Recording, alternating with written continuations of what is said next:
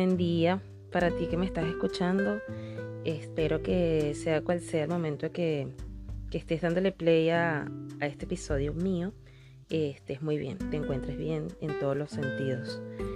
Este es mi cuarto episodio que me tardé un poco en hacerlo porque tenía, digamos, problemas técnicos. Pero bueno, estoy haciendo esto con los recursos que tengo. Así es. Em, bueno, este cuarto episodio lo titulé Nuestra primera herencia. En forma de pregunta lo comienzo. Si yo te hiciera una pregunta a ti, ¿cuál sería tu respuesta? A nivel porcentual, ¿qué tan influenciada o influenciado te sientes en el ambiente donde naciste? Sea la familia, la ciudad, vamos agrandando, o sea el país, ¿Cómo te sientes influenciado a nivel porcentual? 20%, 30%, 50%, súper influenciado, el 100%, del lugar donde naciste. Obviamente, el idioma, porque nacemos, abrimos los ojos, nos desarrollamos en un país donde ya está un idioma, castellano, inglés, catalán, cual sea. Pero a nivel de creencias, ideologías, ambiente, cultura, qué tan encajado te sientes, qué tan real te sientes allí, ¿sí? Porque sea cual sea la creencia, sea, por ejemplo, yo creo que antes de nacer, nuestro ser escoge el lugar donde vamos a estar, ¿sí? Todo, toda relación, por lo menos en primer grado, familia, país y nuestros más allegados. Ya lo otro quizás se va desenvolviendo en el camino. Yo creo esto. Hay otros que no, y perfecto. Pero sea cual sea el caso, igual nacemos y nos vamos ubicando y desarrollando casi obligatoriamente desde que estamos pequeños donde, donde estamos, ¿no? Y ya sea cual sea eh, el ambiente donde estemos, si es privilegiado, desarrollado, si es un ambiente devastado, nosotros no hicimos nada para ese resultado. Sin embargo, ahí tenemos que ir nadando, ¿no? Entonces, ¿a qué voy? Naces en un país donde heredamos quizás formas de ser, sin entender mucho la cosa, como ya dije el idioma, empezamos cuando estudiamos a conocer personajes históricos, política, etc. Nacemos allí y sea como sea, como ya dije, esté devastado o no, ya eso es un producto de las acciones de las personas anteriores y de nuestros antepasados, ¿no? Entonces voy a colocar un lado 1 y un lado 2. Lado 1. Nacemos en un país privilegiado, desarrollado, ya con, con estructuras bastante adelantadas, ¿verdad? En todos los sentidos. Todo tiene sus cosas buenas y sus cosas malas, pero hablemos de, ya de, de ambiente socioeconómico. Hay personas que entendiendo de que no hicieron nada para obtener ese resultado donde nacieron, se sienten agrandadas, se sienten pertenecientes allí sin ningún motivo.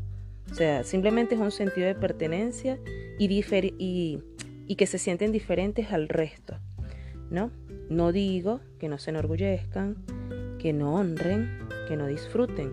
Hablo de esa actitud de grandeza, el cual se hacen sentir diferentes a los demás es así como en estas familias que se ha visto, en personajes públicos, etcétera. Quizás alguien lo encaja con alguien que conozca. Ya vive en una familia, supongamos, adinerada, en abundancia económica, y simplemente viven del disfrute, del disfrute, y llegan hasta momentos donde destrozan, desbancan, porque no siguieron cultivando.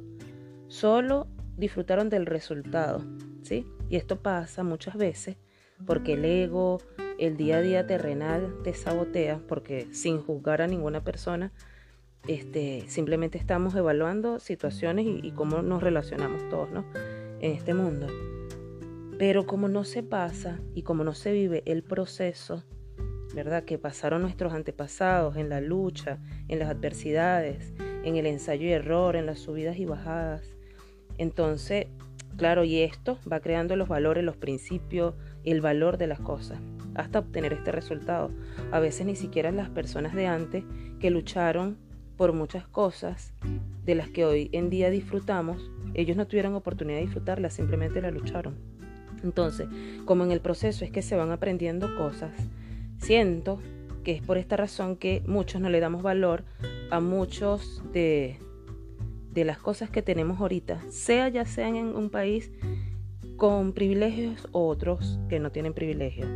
Sea lo que sea, como no se pasó por ese proceso, en este lado uno del que estoy hablando, de nacer en un país privilegiado o adelantado, desarrollado, muchos actúan sin darle valor a las cosas, ¿no?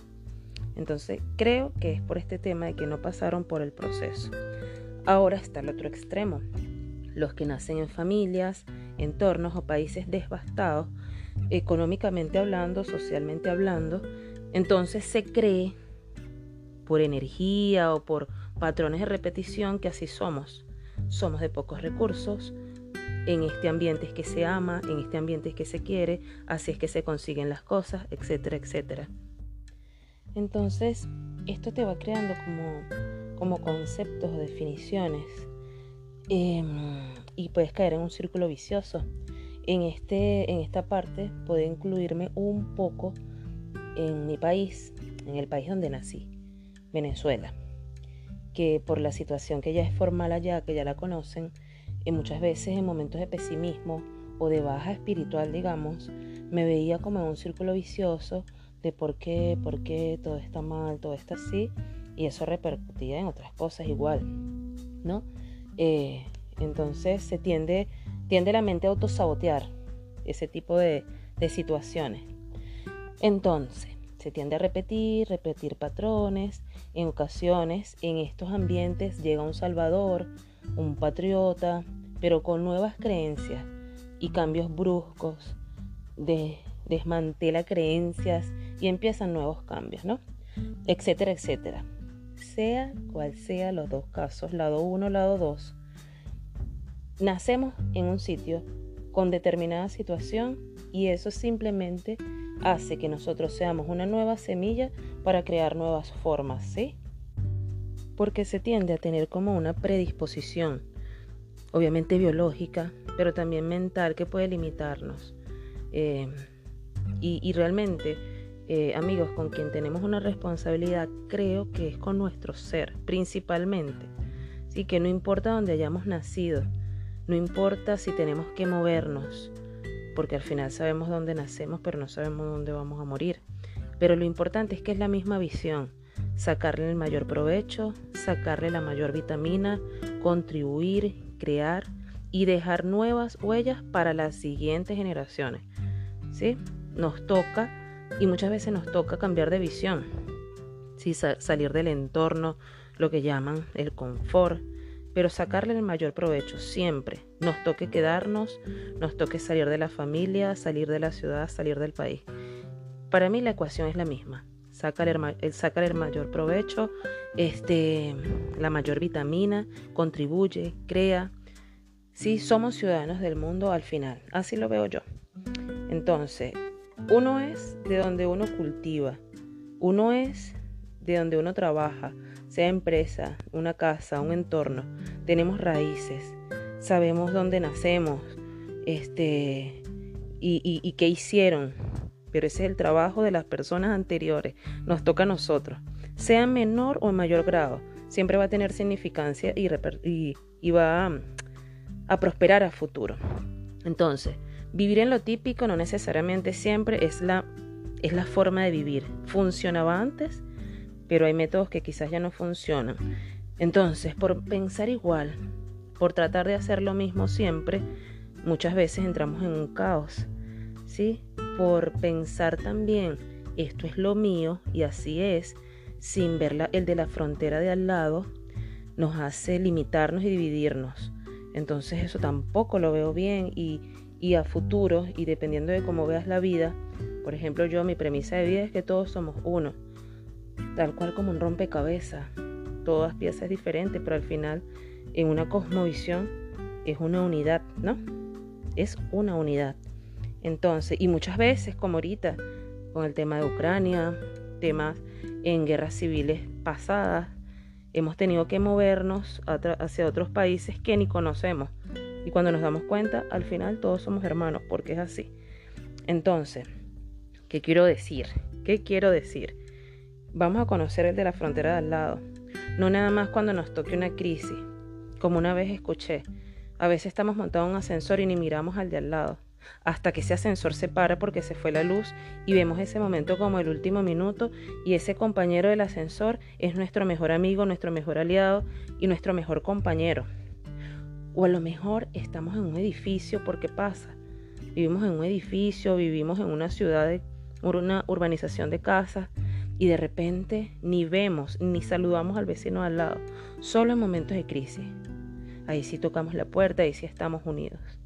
Entonces, vivir en fronteras diferentes, en familias diferentes, obviamente traen nuestros acuerdos, digamos, de separación. Y legalmente es entendible, ¿no? Pero no debería ser una referencia de cómo deberíamos funcionar. Para mí no lo veo así. Entonces, así funcionaba, pero no necesariamente debe seguir funcionando así. Para mí el amor es lo más importante, es lo que nos une el amor por tu país, pero no, dividido. Hoy en día lo que hace que las cosas sean diferentes es cuando, cuando más funcionan. Porque es que somos únicos, ¿sí? nos une el amor, repito, no el matrimonio ni la posesión de las cosas. Eh, de verdad que así lo veo yo. Uno siempre debe cuestionar eh, todo y no es que, donde vivamos sea feo o de repente ver lo negativo, los defectos de donde vivimos, no. Pero sí creo que hay que honrar a nuestros antepasados, mirarlos, tomar lo mejor de ellos y decidir un nuevo futuro, que eso sirva de semilla para florecer nuevas cosas, porque creo que mientras que sigamos naciendo, como siempre digo, esto va en evolución. Y dudo que sea para ser lo mismo. Simplemente que las huellas anteriores sirvan para nosotros dejar huellas eh, en evolución y así sucesivamente. Creo que se busca algo más allá de lo que hemos visto. ¿no? Eh, entonces, el núcleo que nos ha hecho funcionar hoy en día, en muchos aspectos, nos está matando. Al final de cuentas, mira, de verdad, el amor es el que nos guía. Eh, igual si piensan, si piensas tú diferente a mí, igual, amo en libertad, no importa, la cuestión es ir eh, evaluando toda tu actitud. Eh, pero yo creo que un mundo lleno de colores, sabores diferentes, este es un mundo más bonito. Entonces, bueno, quería hablar de esto de hace tiempo. Eh, espero le haya gustado. ya nos vamos a ver en otro episodio que lo voy a hacer más seguido. Y espero que estén muy bien. Les mando un abrazo fuerte, fuerte. Chao.